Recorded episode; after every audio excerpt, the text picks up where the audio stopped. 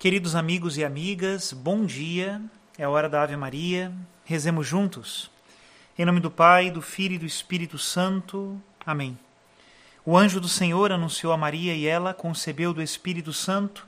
Ave Maria, cheia de graça, o Senhor é convosco. Bendita sois vós entre as mulheres, e bendito é o fruto do vosso ventre, Jesus. Santa Maria, Mãe de Deus, rogai por nós, pecadores, agora e na hora de nossa morte. Amém. Eis aqui a escrava do Senhor, faça-se em mim segundo a vossa palavra. Ave Maria, cheia de graça, o Senhor é convosco. Bendita sois vós entre as mulheres, e bendito é o fruto do vosso ventre, Jesus. Santa Maria, Mãe de Deus, rogai por nós, pecadores, agora e na hora de nossa morte. Amém. E o Verbo de Deus se fez carne e habitou entre nós. Ave Maria, cheia de graça, o Senhor é convosco. Bendita sois vós entre as mulheres, Bendito é o fruto do vosso ventre, Jesus. Santa Maria, Mãe de Deus, rogai por nós, pecadores, agora e na hora de nossa morte. Amém. Rogai por nós, ó Santa Mãe de Deus, para que sejamos dignos das promessas de Cristo. Oremos. Infundi, Senhor, em nossas almas a vossa graça, nós o suplicamos, para que nós que conhecemos pelo anúncio do anjo a encarnação de Jesus Cristo, vosso Filho e nosso Senhor, cheguemos por sua paixão e morte de cruz à glória da ressurreição da carne. Pelo mesmo Cristo nosso Senhor. Amém. Em nome do Pai, do Filho e do Espírito Santo. Amém. Queridos irmãos e irmãs, damos continuidade à leitura do capítulo Novo Gênesis do livro A Alegria do Mundo, do Scott Hahn, que vai nos falar justamente desta preparação para o Natal. E damos início agora a partir do rei Davi, Escutemos com atenção. Deus também prometeu reis a Israel. E Davi, descendente de Abraão, foi chamado a reinar sobre seu povo e a estabelecer uma dinastia que governaria para sempre. Ele subiu ao trono de Israel por volta de mil AC. Deus prometeu a Davi que um de seus herdeiros governaria não só sobre Israel, mas sim sobre todo o mundo, e que seu reino não teria fim.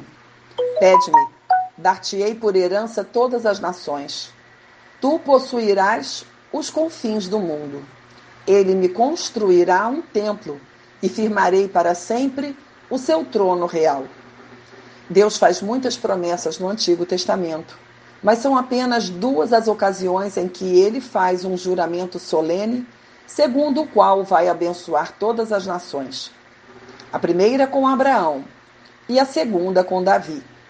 É significativo que ambos os eventos tenham acontecido no mesmo lugar, que na época de Abraão chamava-se Monte Moriá, e na de Davi, mil anos depois, Jerusalém. Aqueles que acreditavam nessas promessas ancestrais viviam em grande expectativa. Tinham fé na chegada do filho de Davi como rei dos reis.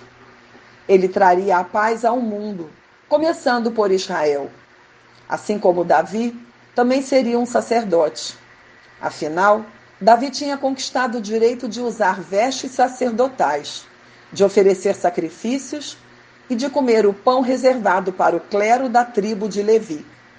O filho de Davi seria ungido para ocupar o posto de rei sacerdote, o mesmo posto ocupado pelo próprio Davi, e seria conhecido como o ungido, em hebraico, Moshiach, isto é, Messias.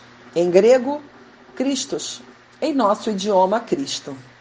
A promessa de um era de outro. No entanto, pareceu ter sido estilhaçada pelos pecados de Davi e seus herdeiros, a começar por seu filho Salomão. Davi cometeu adultério e sobre ele se abateu a ira parricida de um de seus filhos. Designado como seu herdeiro, Salomão taxou pesadamente seus súditos e descumpriu os mandamentos de Deus, tendo caído, por fim, no mais grave dos pecados, a idolatria. No intervalo de uma geração, o reino de Davi se partiu em dois reinos rivais, um no norte e o outro no sul. Divididos e enfraquecidos, tanto o território como o povo se viram expostos à sede de conquista dos reinos vizinhos. No século VIII a.C., o reino do norte foi conquistado pelos assírios. Menos de 200 anos depois, o sul foi conquistado pela Babilônia. Os membros da elite de Israel foram deportados. A terra caiu em ruínas. O templo de Deus foi destruído. E a linhagem de Davi foi supostamente dizimada. Zedequias, o último rei davídico, foi capturado pelos caldeus e forçado a assistir à execução de cada um dos seus filhos. Em seguida, seus algozes lhe furaram os olhos para que sua última lembrança visual fosse os cadáveres dos próprios herdeiros. Esse foi o fim aparente da casa de Davi. Diante disso, o que devia o povo de Israel? O povo escolhido por Deus, oprimido e disperso, tirar das promessas divinas. Os profetas se mantiveram firmes na esperança. Embora todos os meios humanos parecessem esgotados, o profeta Isaías dizia: Eis que a mão do Senhor não se encurtou de forma a não poder salvar.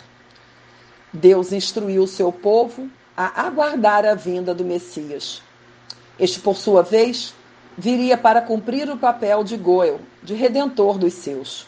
Seria o herói, o guerreiro que resgataria seu povo das aflições e restabeleceria sua honra. Ele chegaria numa família, chegaria como um filho, porque um menino nos nasceu, um filho nos foi dado. A soberania repousa sobre seus ombros e ele se chama Conselheiro admirável, Deus forte, Pai eterno, Príncipe da paz. Do tronco de Davi nasceria um renovo, um rebento, um filho que restauraria as riquezas perdidas pelos reis de Israel e Judá. Isaías previu os acontecimentos futuros. Ouve, casa de Davi, uma virgem conceberá e dará à luz um filho, e o chamará Deus conosco. São Mateus sabia que estava tocando num ponto profundo e envolvente para seus leitores. Essa era a história deles, e eles sabiam que se tratava de uma história inacabada, à espera de um final. Cada um dos nomes catalogados por Mateus evocava um episódio dramático conhecido entre os membros da nação cujas origens remontavam a Abraão. À medida que o evangelista avança de uma geração a outra, mencionando pais e filhos, ficamos imaginando a expectativa crescente dos primeiros leitores, a se perguntar como ele vai resolver a questão do fim da linhagem de Davi. E, no entanto, ele resolve. Mateus lista 14 gerações depois do cativeiro da Babilônia até chegar finalmente à geração de Jesus. Sua genealogia inteira é centrada no rei Davi e estruturada em três conjuntos de 14 gerações. Portanto, as gerações desde Abraão até Davi são 14. Desde Davi até o cativeiro da Babilônia, 14 gerações. E depois do cativeiro até Cristo, 14 gerações. Até o número 14 é um marco da tradição davídica. No modo de escrever hebraico, os números são representados por letras. E o número 14 corresponde às letras que formam o nome de Davi. Até aqui a citação de Scott Hahn. Nosso Senhor Jesus Cristo é o Rei dos Reis e o Senhor dos Senhores. Isso não é uma questão política, é uma questão da estrutura da realidade. Seu reinado não terá fim e nós só seremos felizes se estivermos debaixo da sua autoridade, do seu poder, vivendo o amor que ele veio para nos ensinar. Vem, Senhor Jesus, vem e não tardes mais. O Senhor esteja convosco, ele está no meio de nós. Abençoe-vos o Deus Todo-Poderoso, Pai e Filho Espírito Santo. Amém.